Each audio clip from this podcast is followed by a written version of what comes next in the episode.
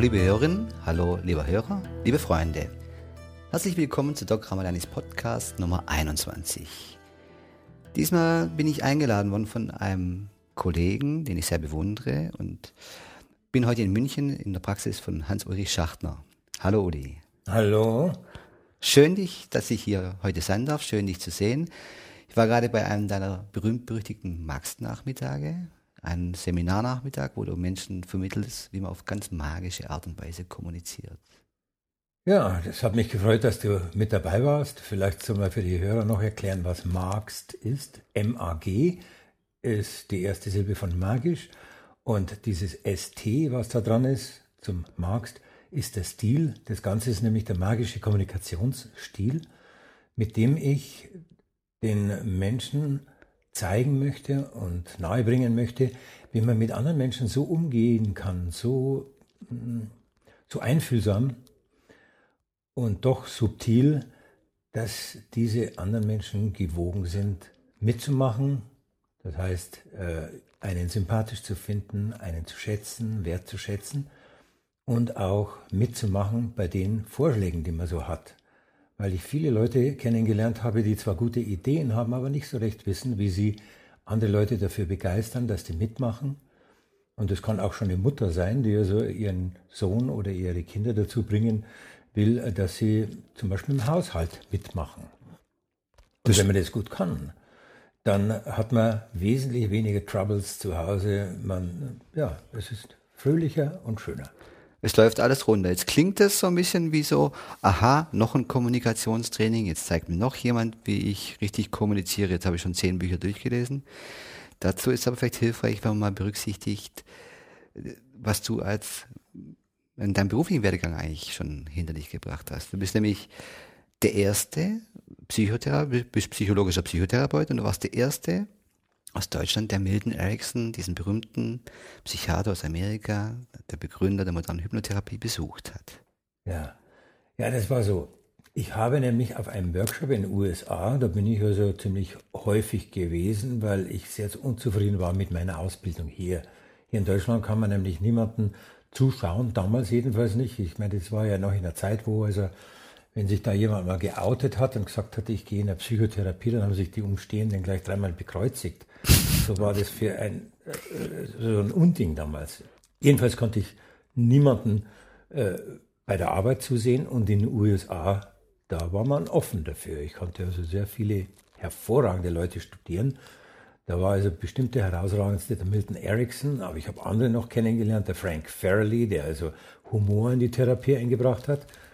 Und auch noch andere wie Bob and Murray Golding, die zum Beispiel die Redecision-Therapie, also wie man die Entscheidungen, die man als Kind getroffen hat, wieder revidiert, gelehrt hat. Und bei diesen guten Leuten, da habe ich unheimlich viel lernen können. Habe aber in meiner eigenen Arbeit auch immer wieder gesehen, wenn die Leute zu mir kamen und gesagt haben, ja Herr Schachten, was soll ich denn machen in dieser Situation? Ich weiß da nicht weiter. Dass ich als Jungtherapeut oft auf dem Schlauch gestanden bin und nicht gewusst habe, was sag ich dem? Ich, also ich habe da halt die üblichen Antworten gesagt und so, ah ja, das ist eine Situation, die sie gefühlsmäßig sehr mitnimmt, nicht wahr? Ja. Oder dann vielleicht auch, äh, wie lange haben Sie da schon auf diese üblichen Antworten? Und habe mich gehasst dafür, ich fand das schrecklich. Und damals habe ich mir gesagt, ich werde die Kommunikation so gut lernen, so gut machen, dass ich allen Menschen, die zu mir kommen, sagen kann, ich weiß einen Weg, wie sie mit dieser Situation umgehen können, so dass der andere zufrieden ist und sie auch. Naja, und das ist praktisch die Essenz des magischen Kommunikationsstils, der ja nur das eine Ziel hat, das Beste in den anderen zu wecken, hervorzuholen und wirklich diese liebenswürdigen Seiten bei anderen zu stärken. Und du hast vorhin sehr richtig gesagt, just another Kommunikationsseminar äh, äh, oder Tricks oder sowas. Der magische Kommunikationsstil ist ein System. Das heißt, man braucht dazu eine gewisse Einstellung, also so eine Art Philosophie, Grundeinstellungen. Ich sage gleich mal, was da dazu notwendig ist. Dann als zweites ist ein schöner, großer Wissensfundus aus psychologischem ich würde sagen, Geheimwissen oder sagen wir mal bescheidener, kaum bekanntes Wissen aus der Psychologie, aus der neuesten Psychologie. Das ist der Wissensfundus. Ich sage mal zwei, drei Schlagworte. Eines ist äh, zum Beispiel das Hebelgesetz. Das besagt, dass immer derjenige am Hebel ist, der weniger will vom anderen als der von ihm. Oder äh, das Gesetz der Loyalität, das entgegen der Annahme, dass man dann anderen Leuten lieb und teuer ist, wenn man möglichst pflegeleicht ist, genau das Umgekehrte ist, schafft Loyalität. Wenn der andere für mich investieren musste, wenn er sich viel Zeit, Gedanken, Mühe gemacht hat um mich, dann erst ist er wirklich ein treuer Freund geworden. Nicht, wenn ich ihm alles leicht gemacht habe und möglicherweise ihm hinterhergelaufen bin. Also das sind so Gesetze, da habe ich sieben davon in diesem, in diesem Wissensfundus, in diesem psychologischen, der wichtig ist, dass man herausfindet, wie ticke ich selbst, wie ticken andere und was muss ich im Umgang mit anderen Menschen beachten, dass da keine Misstöne reinkommen. Was mir aufgefallen ist, Udi, in deinem Buch Frech, aber unwiderstehlich, dir ist, so habe ich den Eindruck, so entsteht der Eindruck in mir, sehr, sehr wichtig, dass dieses Wissen sehr verständlich dargestellt ist, dass es anwendbar ist, dass es so im Alltag wirklich zu gebrauchen ist. Und zwar eine ganz äh, wichtige Sache auch, ähm, gerade wie man diese Dinge einsetzt, dass es vor allem auch um vielleicht um Witz und Humor geht, um eine gewisse Art von Dominanz, von Unmanipulierbarkeit, Unvorhersagbarkeit. Das ist ein sogenanntes Voodoo, ja, mhm. mit dem man sich wirklich äh, Leuten fast ins Gehirn brennen kann, wenn man auf eine bestimmte Art und Weise mit ihnen umgeht. Mhm. Und dann etwas erreichen kann, dass Menschen über gewisse Dinge nachdenken können und man dabei trotzdem sehr wertschätzend und respektvoll bleibt. Vor allem, indem man sich selber nicht zu sehr ernst nimmt. Ja, die, also das sich selber nicht so ernst nehmen heißt eigentlich, ich kann mal auch einen Witz über mich machen, ich sehe meine eigenen Begrenzungen. Die Art von Humor, die ich verwende, ist ja eine gesundmachende Form von Humor. Da wird nie über einen anderen gelacht oder sich über den anderen gestellt, sondern neben den anderen gestellt und man guckt gemeinsam auf uns Mensch, uns Menschenvolk und lacht so drüber über die, über die Eigenarten, über die Fehler, die wir haben, über dieses allzu Menschliche, und nur wenn wir gemeinsam lachen können, ist es die Form von Humor, die ich mir als richtige vorstelle. Gut, also ich habe vorhin noch äh, anzufügen, dass ein natürlich zu, diesem, zu dieser Philosophie, zu, dieser, zu diesem Wissensfundus noch etwas Drittes dazugehört, nämlich das Instrumentarium. Das heißt, eine sehr große Sammlung an verschiedenen äh, rhetorischen, aber auch manchmal weltanschaulichen äh, Schlenkern und Tricks, wie man engstirnigen Menschen beikommt, sodass die das gar nicht merken, dass ihre Engstirnigkeit sich aufgelöst hat. Mhm. Vielleicht mal für unsere Zuhörer so ein typisches Beispiel, so eine typische Situation. Wir hatten den ganzen Mittag drüber gesprochen, aber jetzt für die Menschen, die da draußen das jetzt hören, mhm. wie man so über diesen magischen Kommunikationsstil, vielleicht schwierige Situationen oder Situation, in der man was ändern möchte, auf eine ganz elegante und charmante Art und Weise verändern kann? Ja, zum Beispiel, was ich mal mit einer Sekretärin gemacht habe, die hm, ja sehr, sehr einengend und kleinmachend erzogen worden ist. Jedenfalls, sie war ein sehr bescheidener Mensch. Manche Leute würden sogar sagen, ein, ein kleines Mäuschen. Aber die war bei einem Chef angestellt, der sehr dominant aufgetreten ist, sehr polternd, sehr laut und äh, sie hat sich von dem immer wieder zusammenschreien lassen müssen, wenn sie kleine Fehler gemacht hat und irgendwelche Versuche, also ihm ja ein bisschen mehr Nettigkeit abzuringen, haben alle nicht funktioniert. Und mir war von Anfang an klar, ihr jetzt zu sagen, wie man da auftreten muss, dass der sie endlich respektiert, das wird nichts helfen. Weil sie das nicht kann, das liegt nicht in ihrem Wesen. Aber sie hat eine recht äh, charmante Persönlichkeit gehabt und hat also immer sehr sehr, sehr schüchtern reagiert, aber auf eine sehr äh, wohltuende und, und äh, liebe, äh, liebenswürdige Weise. Und deswegen war mein Ziel ganz anders. Das heißt, wir haben geübt, wie sie das nächste Mal, wenn wir den Herrn Gerster, ihr Chef, ihr, sie wieder mal anbrüllt, wie sie auf den reagieren sollte. Und zwar, Wir haben das also richtig äh, in Rollenspiel geübt. Sie hat, konnte das auch nach einiger Zeit gut, und zwar, wenn der sie anbrüllt, ein bisschen verlegen reinzugucken, wenn es ihr gelingt, auch noch vielleicht ein bisschen rot zu werden im Gesicht und ihn dann mit einem Augenschlag, Augenaufschlag anzugucken und zu sagen, Herr Gerster, wenn Sie so, so stark und so heftig und so männlich zu mir sprechen, dann weiß ich oft gar nicht mehr, was ich sagen soll. Ich bin dann ganz verwirrt und ganz verlegen, wenn Sie das so machen. Und das hat ihr gefallen, das hat zu ihrem Wesen gepasst. Und sie hat sich richtig darauf gefreut, diesem Gerster mal ganz anders zu kommen als bisher immer.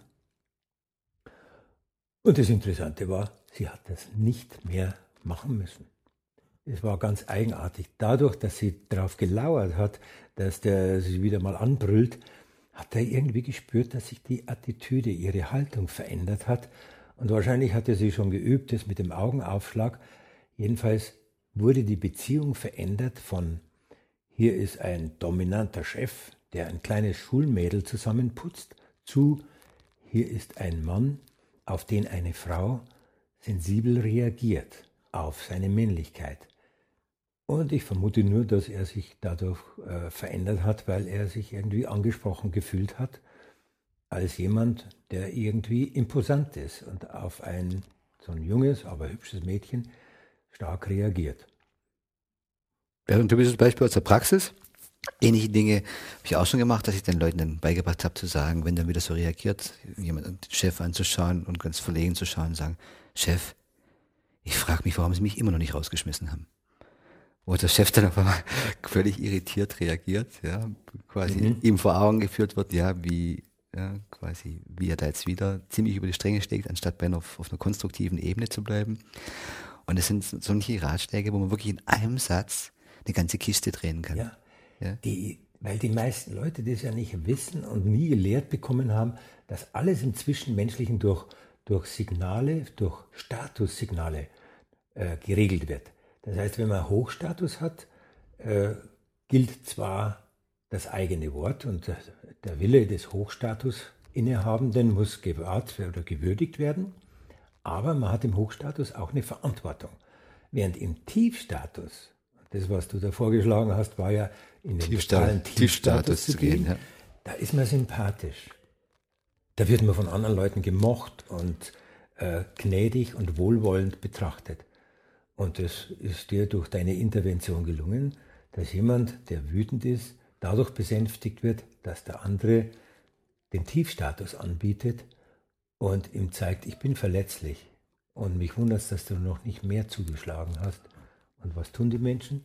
Sie werden eher sogar freundlicher und werden nicht garstiger. Ja, oder so eine andere Technik, die du äh, vorschlägst, ist so die, dieses Bagatellisieren, das ich aus der provokativen Therapie auch ein wenig kenne.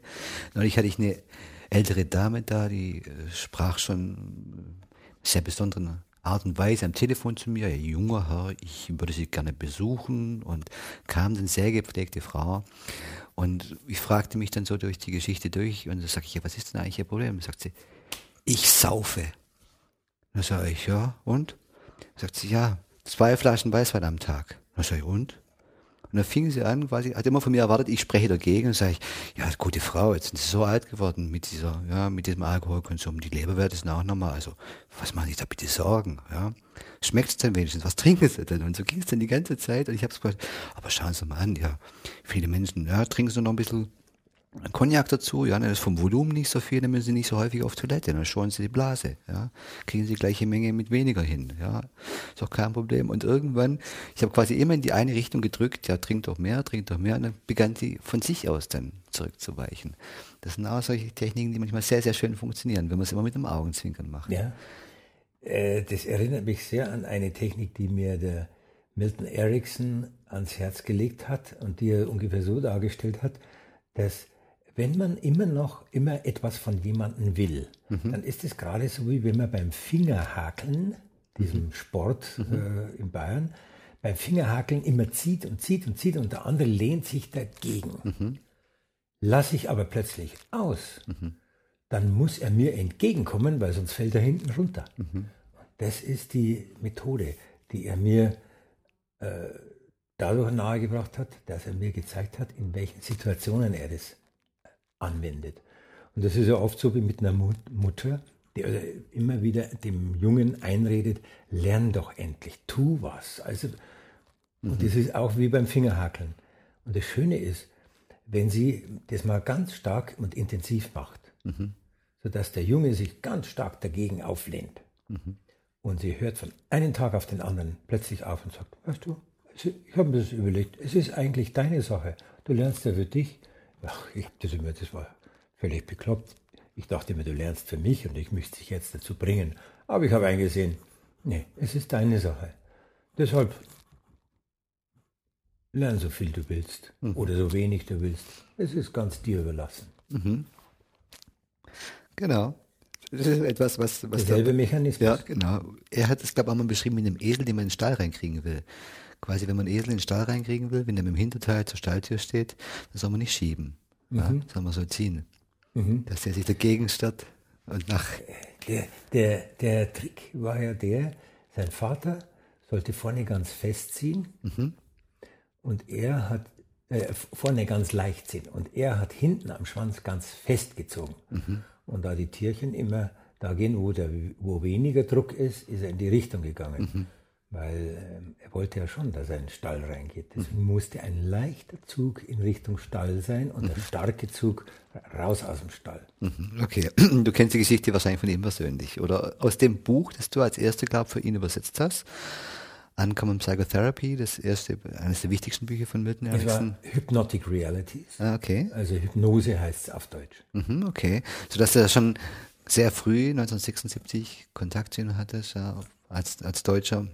Und ich hatte noch das Glück, ihn vier Jahre erleben zu dürfen. Ja. Das heißt, in dem ersten Jahr, das war natürlich das ganz große Glück, da habe ich alle seine Therapien sehen können, weil ich drin gesessen bin und habe erlebt, wie er live therapiert in den folgenden Jahren, also auch da, wo auch viele Kollegen dann auf mhm. meinen Tipp hin, hingefahren sind, da hat er eigentlich nur noch so im äh, Kreise erzählt von seiner Therapie, aber nicht mehr selbst therapiert. Mhm. Eine Erfahrung, die dich schwer beeindruckt hat. Ja, das Ganze hat mich schwer beeindruckt. Die Bescheidenheit, also man muss sich vorstellen, jemand, der, der, über den so viel geschrieben wurde und in dessen Buch ich auch lesen konnte, welche genialen Interventionen ihm eingefallen sind.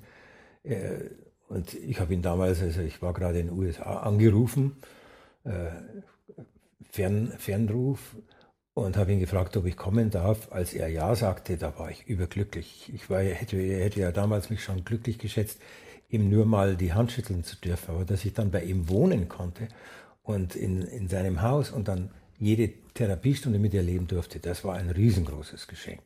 Und das wollte ich ihm zurückgeben, dadurch, dass ich seinen Namen bekannt gemacht habe in Deutschland und das mit den Büchern äh, geregelt habe, sodass also er auch auf dem Markt nachzulesen war auf Deutsch.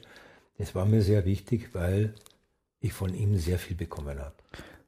Okay, und vieles von dem, was du von ihm bekommen hast, hast du vielleicht für Nicht-Experten oder noch Nicht-Experten für Hypnose und psychotherapeutische Intervention übersetzt in deinem Buch. Vieles ist, war mir aber auch in dieser Form, habe ich es noch nie so konkret ge gelesen. Also was mir sehr gut gefallen hat, ist deine Darstellung auf, dieser, auf diesen drei Stat, also diesen drei Achsen, in denen wir uns da einsortieren, Lust, Unlust, mhm. Status, Hoch, Tief, Selbstverantwortung, Moral, wo man vieles erkennen kann, warum uns manche Dinge ereilen und warum uns manche Dinge warum gewisse Situationen sich nicht stimmig anfühlen, wo man dann sagt, oh, da geht was in mir los, da kommt ein Gefühl, da kommt Wut oder da kommt Ärger oder es kommt was anderes. Und wie du uns dann beibringst über bestimmte Sichtweise und bestimmte Tricks auch, aus dieser Energie, die man da ja spürt, wenn uns da jemand drängt, etwas Neues zu machen. Und das Schöne ist, es ist absolut praxistauglich. Mhm. Also das war mir natürlich wichtig, weil es ist aus der Praxis ja entstanden. Wenn die Leute zu mir kommen und sagen, äh, Herrschaft, was soll ich denn da machen und so, dann kann ich Ihnen nicht kommen mit irgendeiner theoretischen Abhandlung.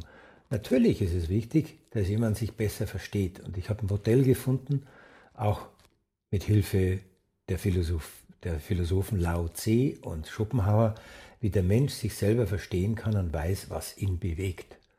Und wenn ich weiß, was mich bewegt, dann weiß ich auch, wo die anderen ansetzen, wenn sie mich zu versuchen zu manipulieren. Und dann kann ich gegensteuern. Dann kann ich mich selber äh, so gut in den Griff bekommen, dass das nicht andere tun. Ich mhm. wollte aber eine von diesen Haltungen noch schildern, weil ich das sehr wichtig finde, weil du, das sehe ich schon gerade auf die Praxistauglichkeit so Wert legst. Ich äh, sage den Leuten, wenn, wenn wir uns über andere Menschen aufregen und allzu sehr alterieren und wütend werden auf die oder uns gedemütigt fühlen oder all das, dann sind unsere Reaktionen oftmals von da ab sehr eingeschränkt diesen Menschen gegenüber. Wann immer ich einen Groll habe auf einen Menschen, dann ist natürlich die, die ganze Kommunikation gefärbt davon. Und ich habe äh, gute Erfahrungen gemacht, davon den Menschen zu erzählen, dass sie doch eine Haltung an den Tag legen sollen, und das kann man üben, die dem eines Anthropologen entspricht. Ich äh, nenne das natürlich ein bisschen einfacher, weil viele Leute wissen gar nicht, was ein Anthropologe so richtig ist. Ich nenne das die Zoobrille. Das heißt, wenn jemand in den Zoo geht, ist er ja unvoreingenommen. Das heißt, er, er, er guckt die Tiere nicht kritisch an, sondern er stört sich nicht daran, dass die Affen sich vielleicht überall kratzen im Schritt und unter den Achseln und die die, die, die Löwen stinken, die Vögel kacken überall hin, die äh, Flusspferde haben also ganz gelbe Zähne. Das stört uns alles nicht, weil wir das einfach als Wesensart dieses Tieres betrachten und uns darüber freuen, dass es so unterschiedliche Tierchen gibt und wir gucken uns das an und finden das vielleicht nur putzig. Dieselbe Einstellung sollte man auch den Menschen gegenüber haben, weil jeder einzelne Mensch ist ja so eine Art für sich, wie eine Gattung für sich. Und wenn also eine Ehefrau ihren Ehemann mal anguckt, wie ist denn der so und wie macht denn der das so und dann vielleicht sich vorstellt, er wäre ein Goldhamster, dann findet sie das eigentlich ganz süß, wie der das so macht und stört sich nicht dran, dass er immer den Finger so abspreizt, äh, wenn er an einem Glas trinkt oder so über Manierismen, die die Menschen drauf haben.